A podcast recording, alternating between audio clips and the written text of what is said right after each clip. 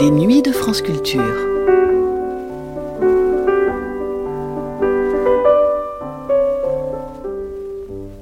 En 1997, Hélène Sixou publie Or, les lettres de mon père. Ce livre répond à un événement bouleversant, un cataclysme, qui appelle, qui ordonne l'écriture d'un livre. L'œuvre d'Hélène Sixou est tout entière irriguée par la mort de son père quand elle avait 10 ans. Ses livres tentent de le ressusciter, de lui donner la parole, ou tout simplement de le retrouver. Car avec le temps, les souvenirs s'estompent, et l'enfant qu'on était devient de plus en plus distant, ses vagues contours disparaissant davantage avec chaque année qui passe. La figure de son père se confond alors avec ses versions littéraires, les phrases de son premier roman dedans ne se distinguant plus clairement des souvenirs concrets, placés eux hors du langage. C'est une deuxième disparition, celle tout intérieure d'une image qui ne cesse de perdre en netteté, alors que la blessure originelle de la mort, elle, reste intacte. Il faudrait alors un miracle pour empêcher cette lente décomposition du souvenir. Et pourtant, pour Hélène Sixou, l'impossible arrive. Son frère lui amène un jour plus de 600 lettres écrites par son père à sa mère quand ils étaient jeunes, lettres dont elle ignorait complètement l'existence. Ce n'est pas alors une redécouverte de son père, ce n'est pas une façon de polir la mémoire afin de lui redonner son lustre d'antan. Elle y découvre une personne nouvelle, qu'elle n'a jamais connue, qui n'existait qu'avant sa naissance. C'est de cette émotion incommensurable qu'est née Or, les lettres de mon père, dont Hélène Sixou s'entretient ici avec Alain Weinstein pour Du jour au lendemain, dans une émission diffusée pour la première fois le 24 juillet 1997.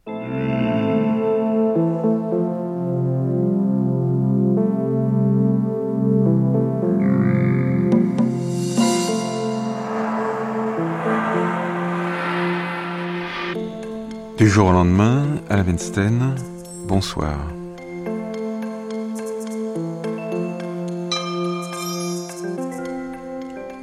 À un mètre de moi, le lendemain sourit, les lèvres énigmatiques.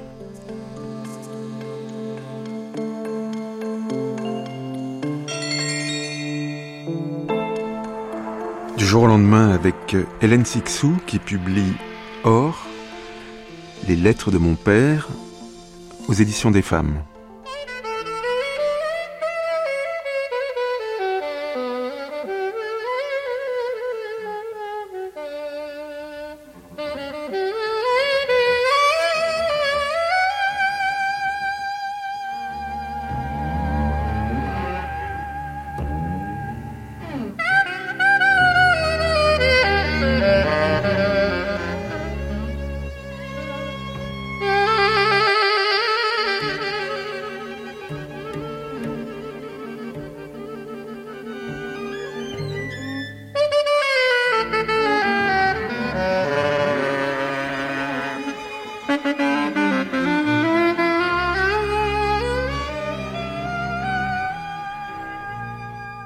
J'avais envie de dire, Hélène Sixou, pour commencer sur une note souriante, que ce livre n'est pas votre premier livre. Qui sait? Qui sait si par hasard ce ne serait pas l'éternel premier? C'est toujours un premier livre, un livre qu'on écrit? Non, je pense que... Euh, il se trouve, vous avez eu une inspiration extraordinaire. Il se trouve que ce livre euh, euh, fait écho, après un long chemin, à mon presque premier livre qui était dedans, euh, et qui était aussi un livre de mon père. Hmm. Et, et d'ailleurs, en écrivant ce livre-ci, euh, j'ai été étonnée. Je me suis dit, comment peut-on, euh, si je peux dire 30 livres après, faire réapparaître peut-être le, le premier de tous les livres Hmm. Dedans, vous dites 30 livres après. bon, c'est votre deuxième livre, qui avait obtenu le prix Médicis d'ailleurs euh, en 1969, euh, qui avait été précédé par euh, Prénom de Dieu, des nouvelles, hein, en Mhm. 67. Ça fait donc 30 ans que vous publiez des livres. Et moi, j'en ai compté euh, une cinquantaine, pas loin. Euh, Écoutez, moi, je les ai jamais comptés. Mais comptez-les un jour, vous serez impressionné. Mais un, un jour, un de mes enfants les a comptés par jeu. Oui, alors... euh, vous trouvez que c'est beaucoup? C'est impressionnant en tout cas. Euh, Ça veut dire que vous écrivez beaucoup et, tout le temps, sans interruption. J'écris. C'est un, c'est un présent euh, dans tous les sens du mot. C'est-à-dire, euh, c'est une arrivée au présent.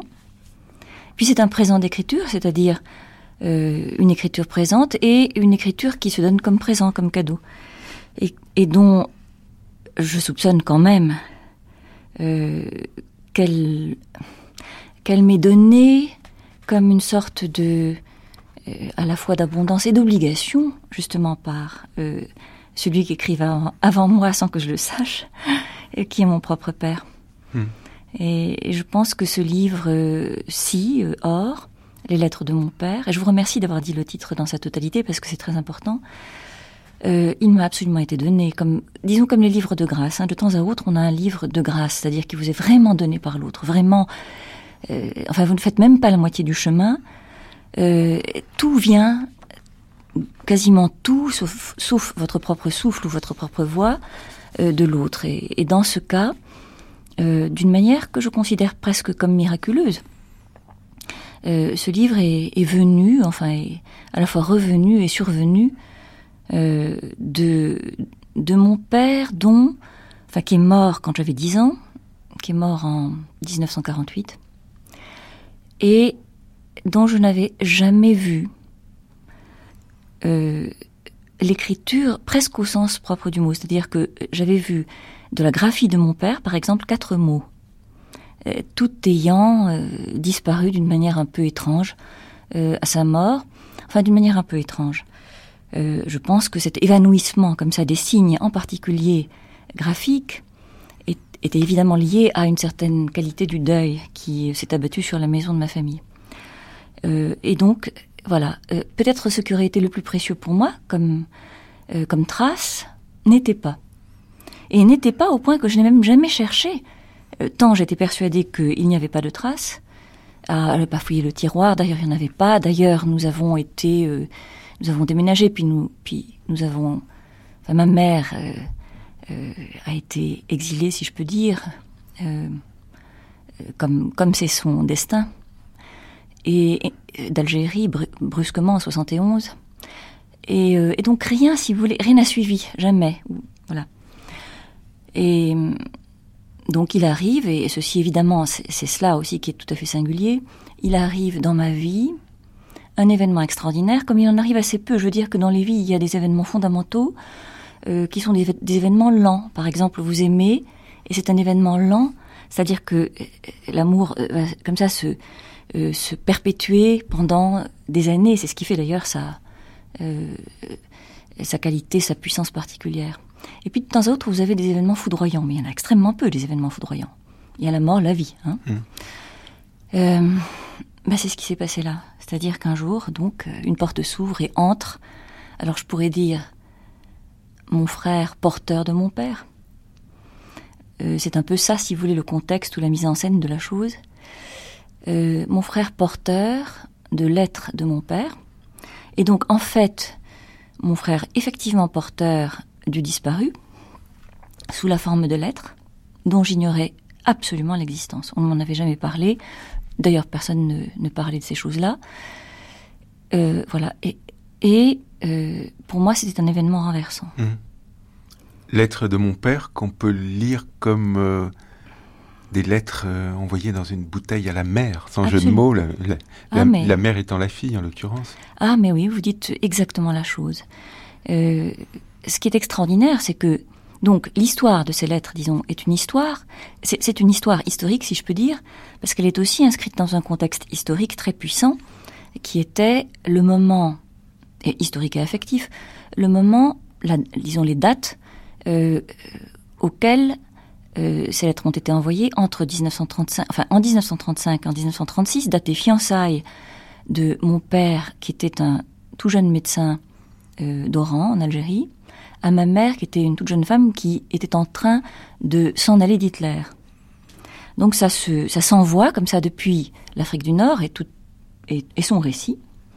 Une Afrique du Nord colonisée, une Afrique du Nord française au bord de la guerre avec l'Allemagne. Et euh, au nord, ma mère qui arrive d'Allemagne et qui va commencer comme ça son périple vers le sud. Alors ces lettres donc font ce trajet et puis il y a un autre paquet de lettres qui sont des lettres de 1939, parce qu'à nouveau, euh, le couple est séparé, cette fois-ci par la guerre. Alors, chose poignante, euh, mon père fait comme on, comme on pouvait le faire à l'époque, hein, ça ne se fait pas toujours, mais comme on pouvait le faire, euh, il sature comme ça la séparation en écrivant tous les jours, tous les jours, tous les jours à ma mère. Et quand mon frère me dit j'ai des lettres de papa, je me dis ah bon, il a trois lettres, il a trouvé quelque chose. De toute façon, c'était pour moi une grande émotion. Euh, mais il arrive et il y a 600 lettres. Et ce n'est plus une grande émotion, c'est un, déferlement, une révolution, parce que 600 lettres, quand elles sont quotidiennes, et je l'ai éprouvé tout de suite, c'est le, dévoilement d'une vie. C'est une vie entière. Mmh. Des lettres vives Les lettres vives. Et alors, chose inouïe, c'est que il envoie une lettre par jour, parfois deux, hein, ça dépend de l'impatience du fiancé, ou de son angoisse, ou de sa, euh, il y a aussi des télégrammes, enfin tout ça est très joli, très... Euh, on entend le, cœur battre. Et, euh, et puis, elles arrivent d'un seul coup, les 600 d'un coup arrivent. Alors, pour parler de votre bouteille, qui cette fois-ci est transformée comme, comme le carrosse, est transformée en un carton minable, minable parce qu'il est usé par le temps, par les, les avanies mmh. diverses. il est sale, il fut bleu jadis, mais bon, maintenant il est jauni, il est moisi, et c'est un carton bébé confort, ce qui est aussi un indice comme ça de la vie euh, professionnelle dans la famille, c'est-à-dire une vie de médecin. Euh, et donc ces, ces lettres qui, comme ça, s'étaient euh, envoyées, adressées pendant presque trois ans, reviennent d'un seul coup. D'un seul coup, et en plus, comme ça, dans, ce, dans cette bouteille qui est un carton, euh, et qui fait irrésistiblement penser, dans sa densité explosive, hein, à une sorte de petit cercueil réduit. Mais c'est un berceau, en fait, puisque de... Bébé confort. Bébé confort. De ce, de ce contenant va surgir un personnage que je n'avais jamais rencontré, et qui est mon père jeune homme, avant que j'existe, avant même que euh, j'ai la permission d'exister, puisqu'il y a aussi toute une histoire euh, très très douloureuse et très très magnifique euh, concernant non seulement les fiançailles, mais le fait que ces fiançailles ont failli être rompues pour les meilleures et les plus tragiques raisons du monde, c'est que en pleine fiançailles, mon père a un accident pulmonaire et il, croit avoir la tuberculose. Il était spécialiste de la tuberculose.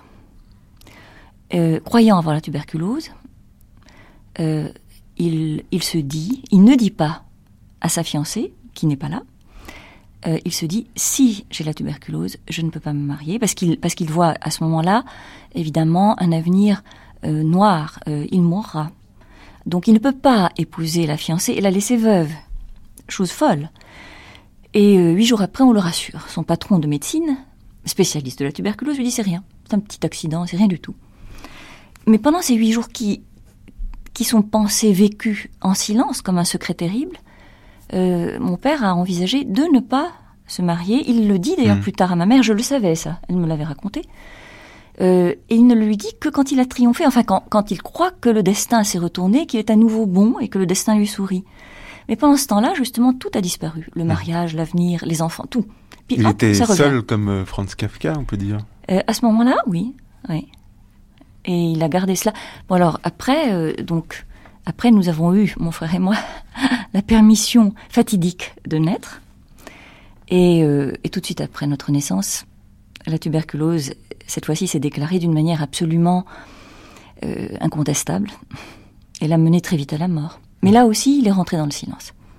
Là aussi, à partir du moment où la mort est revenue, il lui a dit non non, je suis bien là. Tu vois, je t'attendais. il je ne devrais pas dire la mort d'ailleurs, c'est la maladie. Hein. Une maladie qui était quand même presque tout le temps mortelle. Euh, il, ne dit rien.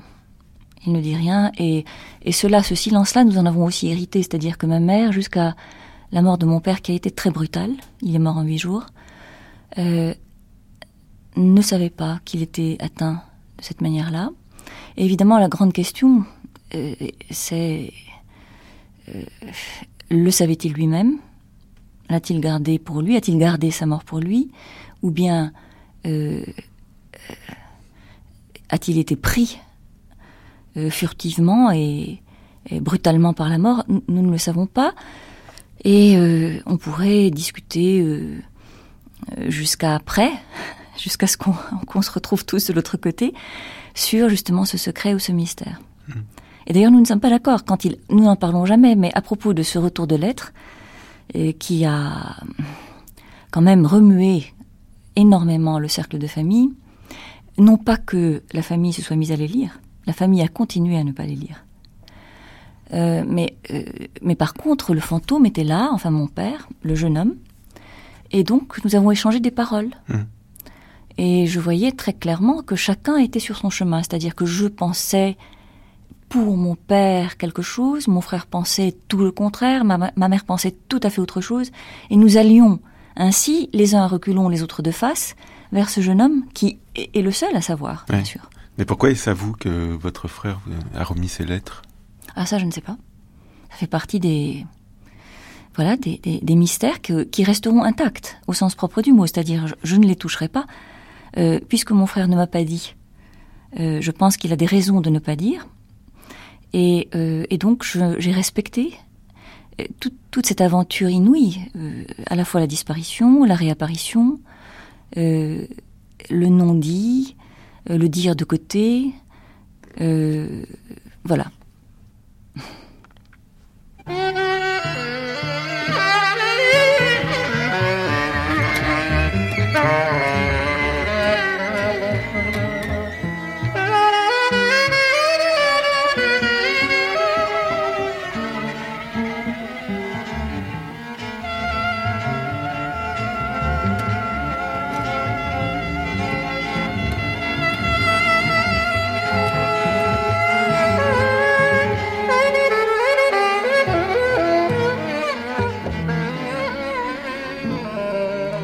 Votre livre, Hélène Sixou, vous l'avez donc intitulé Or, les lettres de mon père.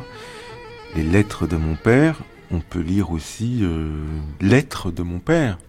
Vous parliez de miracle tout à l'heure à propos de ce livre, et c'est bien d'une résurrection oui. qu'il s'agit. Oui, tout à fait. C'est le mot qui me venait à moi-même d'ailleurs.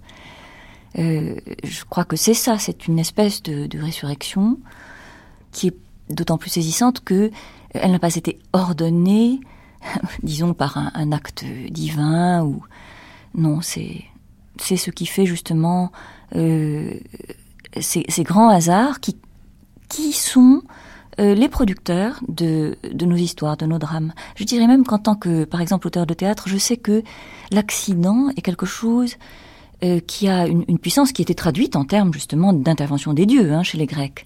Et pour moi, il y a une dimension de cet ordre-là. Euh, par ailleurs, or euh, ou or, qui a des lettres, si je peux dire, ces lettres qui ont à leur tour des lettres de noblesse dans la littérature française. On, en, on trouverait des ors chez Mallarmé, chez Rimbaud. or a inscrit sa trace dans, mon texte sans que je l'ai programmé. Euh, c'était un peu partout. Ça m'a frappé à la relecture. Euh, et c'est seulement très tardivement que je me suis aperçue que que OR, au-delà de, la richesse de la conjonction qui a, euh, dont on sait toutes les fonctions dans la langue française, que OR étaient les lettres du cœur du nom de mon père. Et euh, or, je n'ai jamais appelé mon père par son nom. Je ne l'appelais pas Georges, évidemment. Et, en même temps, ce nom, comme ça, rôdait, planait, comme, je dirais, l'ombre euh, euh, qui avait passé son, bras dans le bras de mon père, à travers tous ces textes. Et, c'est à ce moment-là aussi que j'ai mesuré la, la, puissance du signifiant dans, le, je dirais, la mémoire, le corps, l'écriture, parce que je n'avais jamais non plus pensé alors que je connais très bien les géorgiques de Virgile que j'adore, je n'avais jamais fait en fait le, rapport explicite et extérieur, si je peux dire, entre euh, le nom de Georges, le nom propre, si vous voulez, et le nom commun, qui veut dire l'homme de la terre. Hmm. Et, euh, c'est vrai que ce texte est comme une terre qui a été soulevée par le retour de Georges.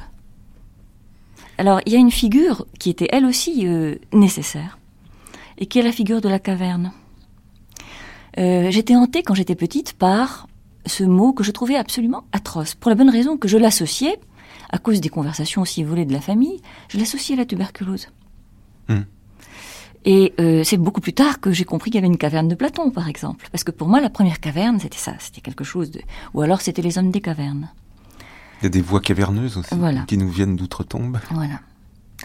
Et, euh, et donc, il y a une part, si vous voulez, terrestre, euh, sous-terrestre et, euh, et surnaturelle aussi, de, du texte qui est lié ou qui est entraîné euh, par ces deux lettres. Et alors, euh, l'auteur de, de ces lettres, que vous appeliez tout à l'heure le fiancé, Mhm. quand il les écrivait, il avait euh, l'âge de quelqu'un qui aujourd'hui pourrait être votre fils. Tout à fait. Je dois dire qu'il était beaucoup plus jeune que mon fils, justement. Et ce, ce qui est que mon, que mon fils a aujourd'hui. Euh, ce- vous savez, j'ai vécu, euh, sans m'y attarder, euh, ce que doivent vivre les gens qui ont perdu l'être qui leur a donné la vie. Quand, et quand cet être est, mort jeune. Par exemple, mon père est mort quand il avait euh, 39 ans. Bon, moi, je, je suivais ces étapes. C'est-à-dire que quand j'ai eu 39 ans, je l'ai croisé comme ça, dans, le fantasme du temps, si vous voulez. Et je me suis dit, ah, maintenant, voilà, j'ai l'âge de mon père, puis je suis plus vieille que mon, père- puis je pourrais être aussi euh, sa mère, etc. À l'infini, c'est- très étrange. Euh, on ne s'y attarde pas parce que, bon, euh, c'est vrai que les chassés-croisés des généalogies, c'est quelque chose qui fait partie comme ça de, des scènes de l'inconscient ou de même quand on se penche sur un berceau, on a aussi ce genre de sentiment. Mais là est revenu ce jeune homme que je ne connaissais pas du tout, dont je n'avais pas la moindre idée, et, et il revenait à son âge, et avec une présence et euh, une, imminence. Je ne pouvais pas comme ça, bon, entre mon père et il est beaucoup plus jeune que mon fils. Et, qui sommes-nous? Et nous, tous, nous sommes justement intimidés et émerveillés par cette occurrence. Euh, alors, je dirais qu'on en a un exemple quand on se penche, par exemple, sur l'œuvre d'un grand poète. Euh, je sais pas, prenons Rimbaud, et il est éternellement un homme de 20 ans. Hein Euh, mais enfin, il est loin, hein, c'est pas quelqu'un de ma famille, c'est pas mon père. Tandis que là, vraiment, euh, je fais la connaissance, euh, dans une- un tremblement de temps complet, de, de ce jeune homme avant, même que, que je naisse. Mhm. hein. Il y a un fil, là, il y a, il y a un lien, il y a un fil qui est le fil de l'écriture aussi. Parce que reste la question, comment, à partir de cet événement d'une résurrection, écrit-on un livre? Oui, c'est une question absolument immense. Comme je vous le disais tout à l'heure, euh, ce, livre m'est commandé littéralement. Il m'est ordonné par euh, par ce retour qui qui euh, amène avec lui euh, son mystère. Par exemple, le fait que ce retour, au fond, aurait pu ne pas être, euh, puisque quand même, euh, il a mis lui, ce Georges-là, euh, 50 ans à revenir. Donc pourquoi, pourquoi maintenant Pourquoi cette fois-ci et peut-être jamais? À ce moment-là, on se sent, quand je disais qu'il a été commandé, on se sent, c'est-à-dire en l'occurrence moi, euh, tout d'un coup euh, investi d'une responsabilité absolument inattendue. Qu'est-ce que je vais faire de ces lettres Euh, Est-ce que euh, j'ai le droit? Y a-t-il un droit? Est-ce que j'ai le devoir? Y a-t-il un devoir de lire ou de ne pas lire? Et franchement, c'est une question immense. La preuve, c'est que dans ma famille, les attitudes ont été extrêmement différentes, les choix. Euh, parce que, on, voilà, est-ce qu'on reçoit dans son sein euh, un, mort euh, très vivant? Qu'est-ce qu'on fait avec? Et euh, comme je l'ai écrit quelque part, je me suis sentie peut-être à cause de toute ma vie et à cause du fait que, comme vous le disiez tout à l'heure, j'ai écrit tous ces livres, je me suis sentie en tant qu'écrivain euh, convoquée, sommée de respecter cette étrange euh, intrusion écrite, euh, non seulement en tant que fille, euh, en tant que euh, mère adoptive, si je peux dire, euh, ou fiancée adoptive, parce que finalement je suis venue à la place de l'ancienne fiancée, euh, de, ces lettres, Et, à certains moments, je me disais, je suis assermentée. Je dois quelque chose euh, au fiancé, à celui qui, euh, en 39, est déjà mon père, mais en 35-36 ne l'est pas. Et alors, je ne savais pas très bien qu'est-ce que je lui devais. Je savais que je lui devais le respect. Euh, mais ce respect, quel était-il? Est-ce que c'était de le lire? De ne pas le lire?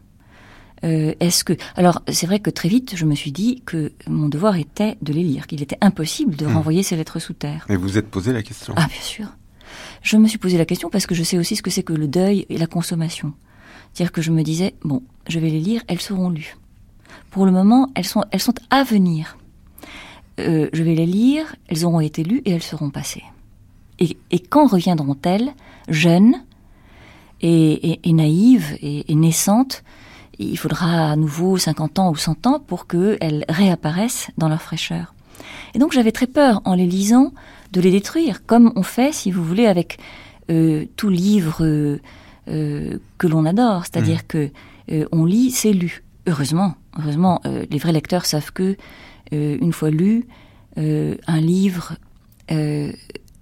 peut peut être relu et mmh. que c'est une des choses que j'ai inscrites au début du livre, c'est que il n'y a pas de lecture ou il n'y a pas de lire qui de vrai lire d'un vrai livre qui ne soit pas en même temps un oublier, c'est-à-dire qu'on lit, on oublie, on lit, on oublie et on oublie pour lire, on lit pour oublier, etc. Et c'est ça qui entretient bien sûr la vie d'un livre.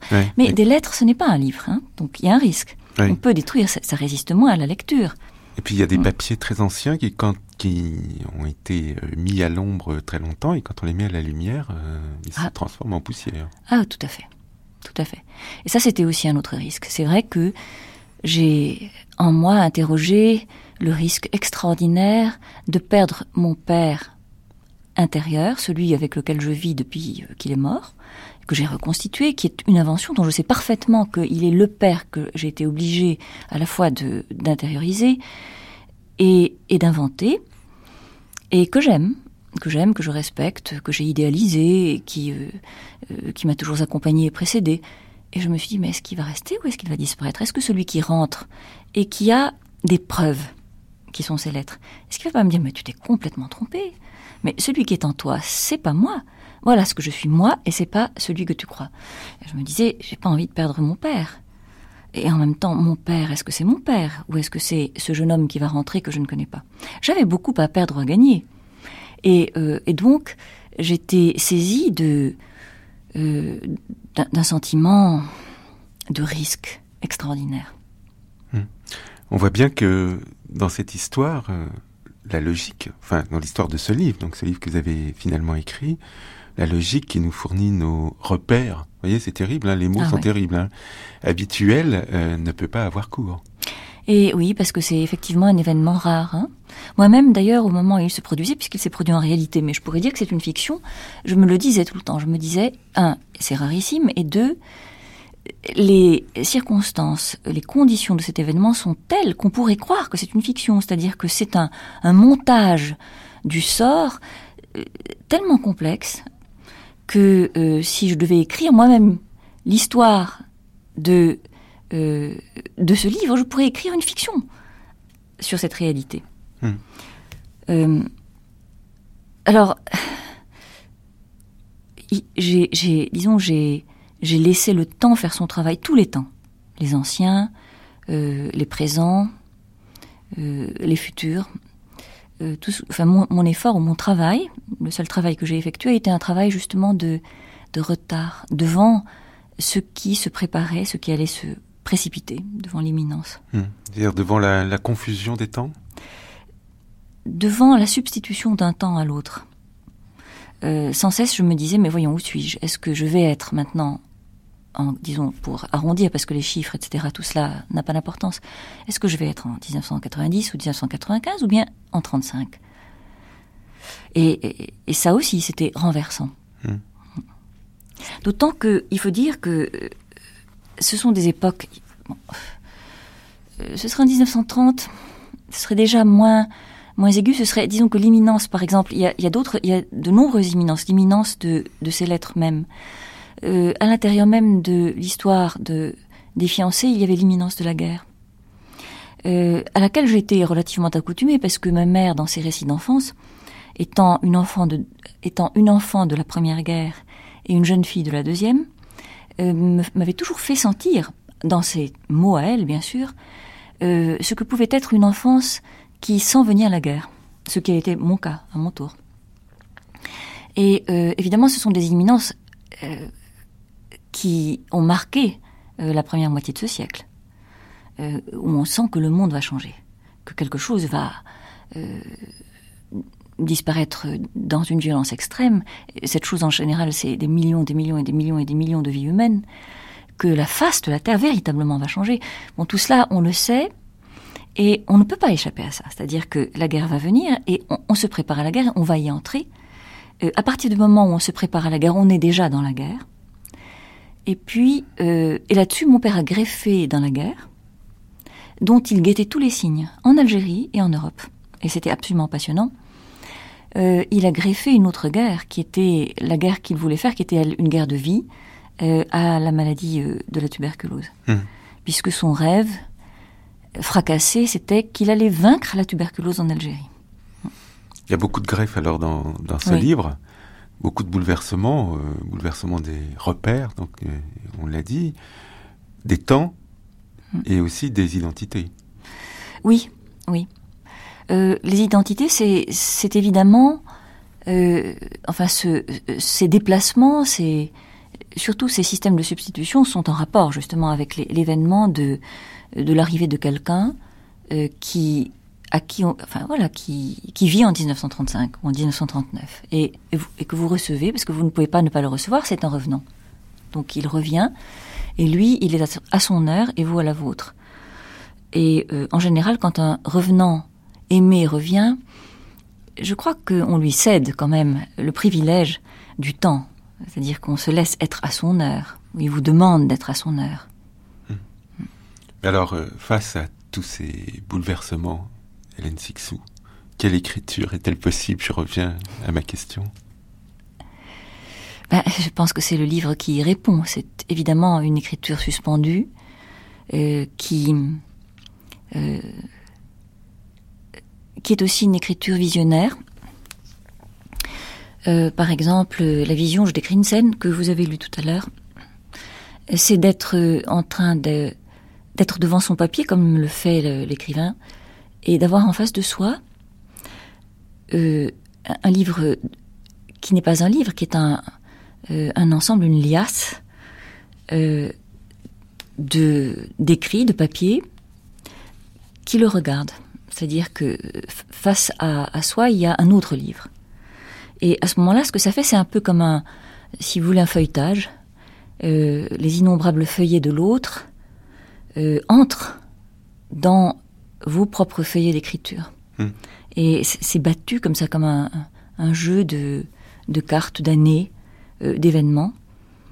Et, euh, et ça produit donc un texte euh, qui va et vient d'un bord à l'autre d'un angle du récit, et qu'on peut désigner par le mot or, bien sûr. Or pendant ce temps. Et qui est sans cesse sous la menace de ce que vous appelez la, désécriture. Oui, oui. Mais je crois que cette menace, de toute façon, elle accompagne tout geste d'écriture. hein. Euh, ici, évidemment, c'est euh, c'est redoublé d'intensité par le fait que ça travaille à l'origine même de, ce qui engendre l'écriture chez certains. hein. C'est bon, chez moi, c'est là que ça s'est passé. C'est euh, enfin comme ça, s'éloigner, se sauver de, de, de, de la mort euh, brutale et, et cruelle de, de quelqu'un qui est déterminant, ça engendre des livres qui se sauvent. À la fin du livre, vous écrivez euh, Ce n'est pas la première fois que je m'attaque à moi, hein, vous employez ce mot guerrier. Certes, je le crois, à chaque reprise, j'ai fait, me semble-t-il, un léger progrès.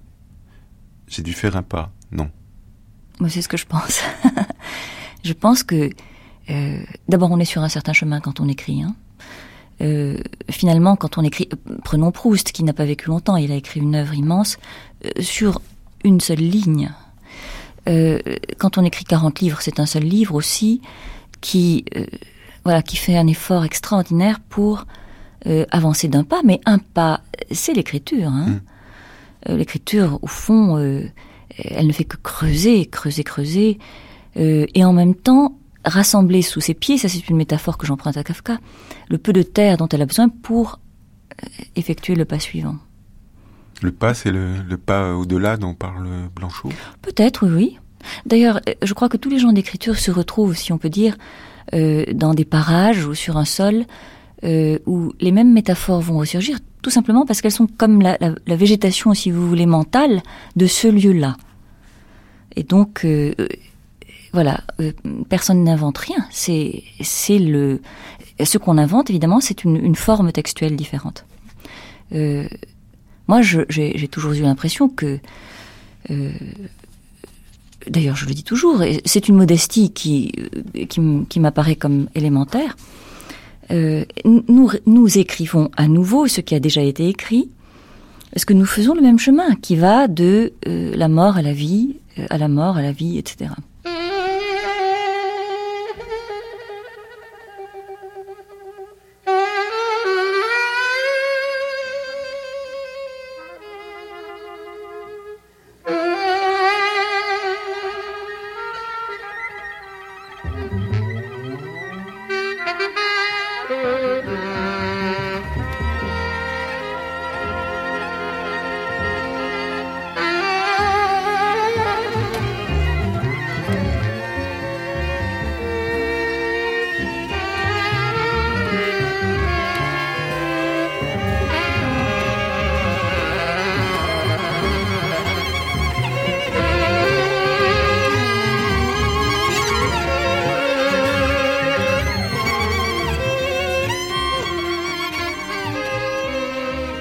parlons de pas au-delà, Hélène Sixou, à propos de, l'écriture et de l'écriture de ce livre, Or, les lettres de mon père, qui est publié aux éditions des femmes Antoinette Fouque.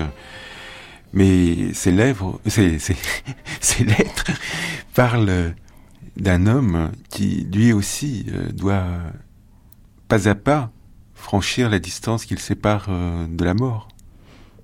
Oui, euh, ça, c'est évidemment le récit, le chemin qui a été parcouru par mon père et dont il n'y a aucun témoin sinon lui-même. Euh, c'est une des choses qui qui me touche, qui euh, qui me touche deux fois, c'est-à-dire en tant que euh, enfant de mon père, parce que j'ai une image comme cela d'un être humain qui, qui s'en va mourir en vivant, qui est, qui est la vie même. Euh, mais ça me touche aussi en tant qu'être humain, euh, parmi tous les autres vivants qui sont mortels. J'ai ce sentiment aussi, vous voyez, quand je lis Montaigne, que je vois tout le temps à cheval. Je le vois voyager, euh, penser à la mort, puisque c'est évidemment ça, hein, son travail, euh, apprendre à mourir. Et euh, je me sens très très proche de ce genre de démarche, parce qu'évidemment, apprendre à mourir, ce n'est pas, ça fait partie de, de, ce que dit un peu Montaigne, c'est-à-dire qu'il faut atteindre une position de, de, détachement qui va permettre la jouissance du vivre. Hein. Je ne sais pas si tout le monde, si je peux dire, pense à mourir moi, je suis de ceux qui euh, ont été appelés à penser euh, à mourir ou vers mourir dès ma petite enfance, de toutes les manières du monde, d'une manière historique, mais aussi d'une manière donc surdéterminée euh, biographiquement. Et je me dis que vivre et mourir, ce n'est jamais tout à fait ce que nous pensons ou ne pensons pas ou évitons de penser, et que vivre, c'est aussi ne pas mourir. Euh, c'est aussi, c'est pas simplement comme ça se laisser aller exister, c'est, c'est un combat. Euh, c'est, un combat non pas contre la mort, c'est une partie de ce combat, mais aussi pour, pour faire que la vie soit vivante. Euh, je pense que, et ça c'est quotidien. Et j'ai le sentiment que c'était une des activités de mon père, que d'être un guerrier de la vie, mmh. alors qu'il était mourant. D'ailleurs, vous dites, euh, c'était un être de choix. Selon moi, il choisit d'aller à la mort en vivant. Oui, tout à fait. Je le pense. Alors évidemment, encore une fois, c'est moi qui signe cela parce que mon frère peut me dire le contraire, euh, quelqu'un d'autre peut me dire le contraire. Mais j'ai bien ce sentiment. Évidemment, c'est comme si j'enquêtais, si vous voulez, sur des, comme ça, sur des vestiges. Hein. C'est comme si j'étais l'archéologue euh, de ces de ces vestiges. Euh, comme j'ai des images quand même qui me restent de mon père et que je le vois tout le temps en activité et en gaieté, en chant, euh, alors que je sais, après coup, bien sûr, que c'est un homme qui devait surmonter tous les jours. Euh, je me dis que c'était effectivement quelqu'un, et d'ailleurs, euh, qui était en apprentissage aussi. C'était à la fois quelqu'un qui voulait s'attaquer à la mort sous la forme de la tuberculose, et qui a, a, a, goûté, si je peux dire, de toutes les, toutes les activités dynamiques de la vie, même des choses aussi simples que avoir une moto, faire du cheval, euh, et tout cela en sachant qu'il était rongé absolument par euh, la tuberculose. C'est pourquoi, quand euh, avant avant ces lettres, de toute façon, j'ai toujours toujours toujours suivi d'extrêmement près, comme comme au chevet, si vous voulez, les allaitements de, de Kafka, parce que je me disais toujours comment faisait-il? Je me suis toujours presque identifiée au tuberculeux, à celui qui a du mal à respirer, alors que pour écrire, il faut du souffle. Mmh. Mmh. Ces lettres, bien sûr, vous ne les prenez pas au pied de la lettre, vous ne les lisez pas euh, littéralement. Non. Vous dites que vous traquez sa pensée, vous lisez entre les lignes, et, même vous entendez entre les lignes, euh, vous écrivez euh, J'entends tout ce qu'il ne dit pas ». Je ne les lis pas non plus dans ce texte. Justement, ce texte balance comme ça, il a une sorte de, de mouvement entre le, le lire et ne pas lire, sur le mode de comment faire pour lire sans lire, ou euh, comment faire pour ne pas lire tout en lisant. Hmm. Mais alors finalement, ce livre, Or, les lettres de mon père, on peut le lire comme une lettre aussi? Oh, probablement. Je, n'y ai pas songé sur ce mode, mais euh, comme une lettre, je dirais comme la réception d'une lettre. Euh, ce n'est pas une lettre que j'ai écrite à mon père, c'est une, c'est une, une, lettre de vie, comme un visa, si vous voulez, que mon père m'aura dictée par sa réapparition. Évidemment, il réapparaît parce que je suis disposée, disponible euh, à, cette réapparition. Hmm. Euh, mais euh, je, ce, livre est une promesse aussi. Il, je, je, promets de ne pas réenfouir. je me promets de lire et je crois que le thème de la promesse, qui est aussi celui des, des fiançailles, est peut-être le fil conducteur de euh, de tout ce mouvement euh, qui, qui, tremble au bord. Hmm. Donc encore un texte que vous avez replacé dans, dans la fameuse bouteille dont nous parlions tout à l'heure Sans euh, destinataire Non, je pense, que, je pense que ce livre est, est, est au contraire destiné, alors là, à beaucoup, beaucoup plus que les personnes propre, si vous voulez, de ma famille, parce que c'est un texte qui traite des, euh, des événements de, de, la survie, de la résurrection, etc. De, moi, je crois de, tous les êtres humains, avec un contexte daté euh, historiquement, comme je l'ai dit, donc du XXe siècle.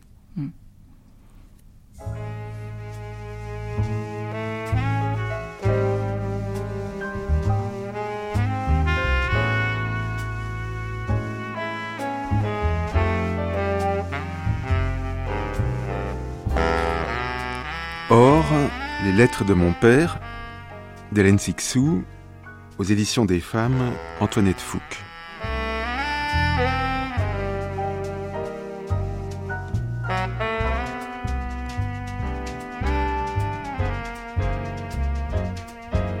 Du jour au lendemain, Julien Douminc, Bruno Sourcy, Catherine Février, Alain Wensten. Bonsoir.